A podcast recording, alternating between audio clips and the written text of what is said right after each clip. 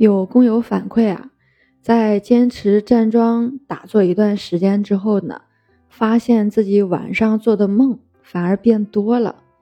其实是你意识到自己做了很多的梦，这是你能量增强的阶段性表现。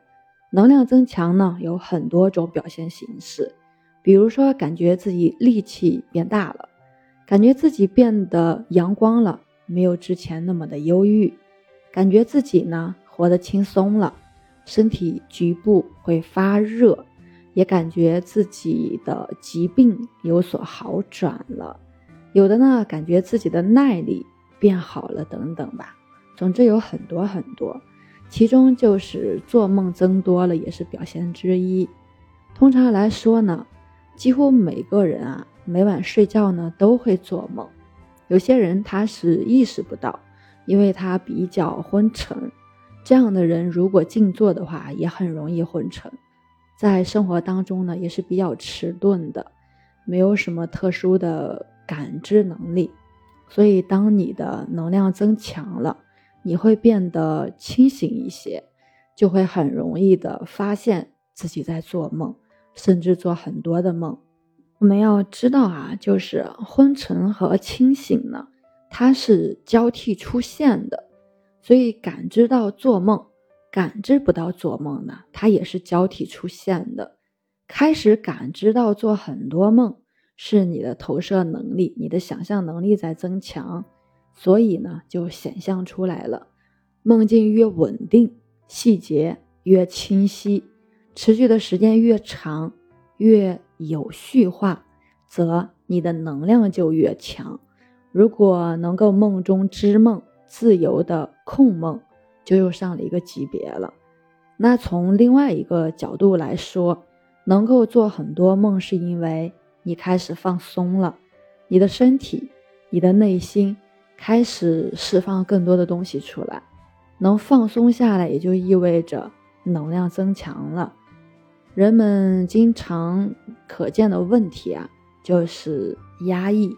紧张不够放松，所以说，当你放松下来时，你的压抑、紧张得到一个缓解，那你深层的东西呢，它就会出来了。身体是有意识的，每一个器官、每一个细胞都有它自己的意识。这种意识呢，我们可以分为两种，一个是个体，一个是集体。正是因为有集体意识。细胞才能集合成为器官，各个器官呢又能聚合为人体。如果个体意识和集体意识是一致的，是合一的，那健康就没有疾病了，而且是充满活力的。如果个体和集体意识发生了一个冲突，身体就会生病。冲突的越严重，那我们病的就越严重。就比如说肿瘤，它是局部的个体意识与集体意识。产生了一个重大分歧，要脱离组织，占山为王了。身体的这些意识被称作潜意识，大脑的意识呢被称作表意识。当一个人有潜意识和表意识之分时，那它是分离的，它的合一程度就不高。所以，我们使用身体不要违背身体意识，个体的意识和集体意识呢要保持一个合一。身体的潜意识，包括头脑的表意识，要合一，这才是一种比较好的状态。那如果不是合一的，要么就是压抑的，通常是我们身体的一个意识。梦境主要反映的就是身体意识，是身体记忆的一个表现。当你放松下来时，身体就不再那么压抑了，梦境呢开始呈现。由于身体接触到的各种意识信息，它比较多，比如说食物信息、空气信息、声音信息、情绪信息等等，这些如果没有得到很好的一个消化，有了积存和残留，也有可能进入梦当中，所以梦境通常比较混乱无序。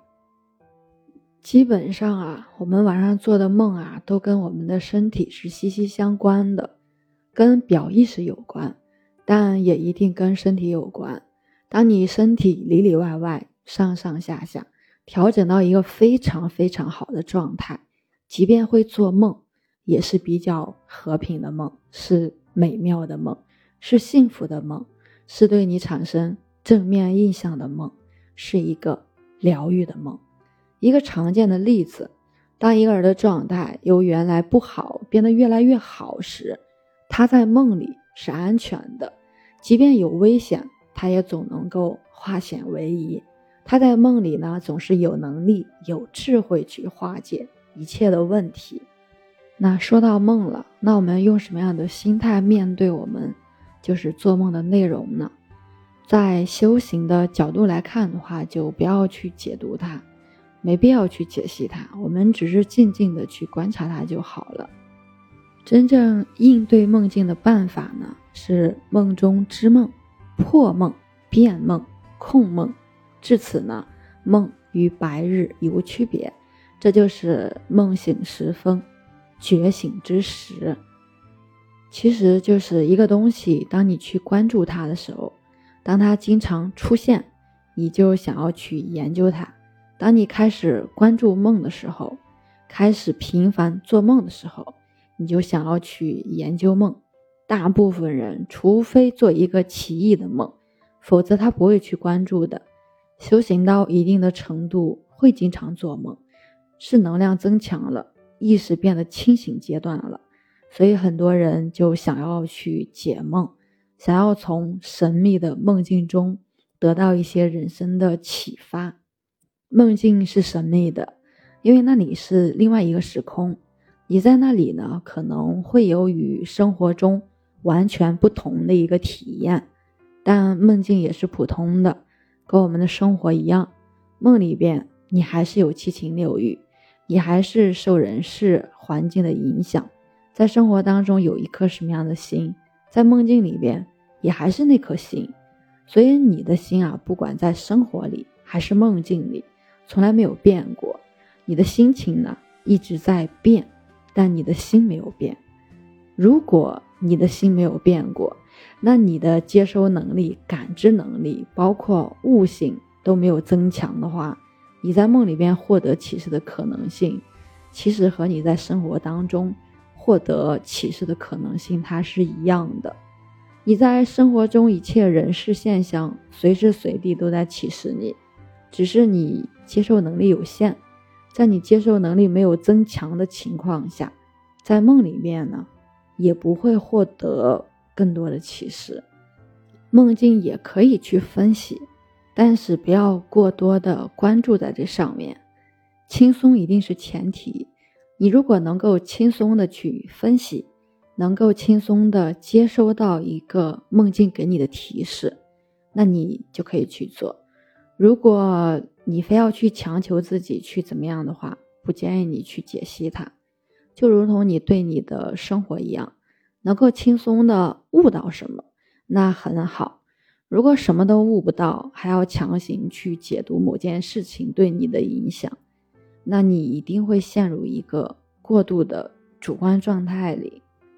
其实生命一直在给我们提示，如果你不知道，它会反复提示你呢，会反复的体验。这个就是轮回。对于生命给我们的提示，我们真正合理合情的做法呢，保持接收。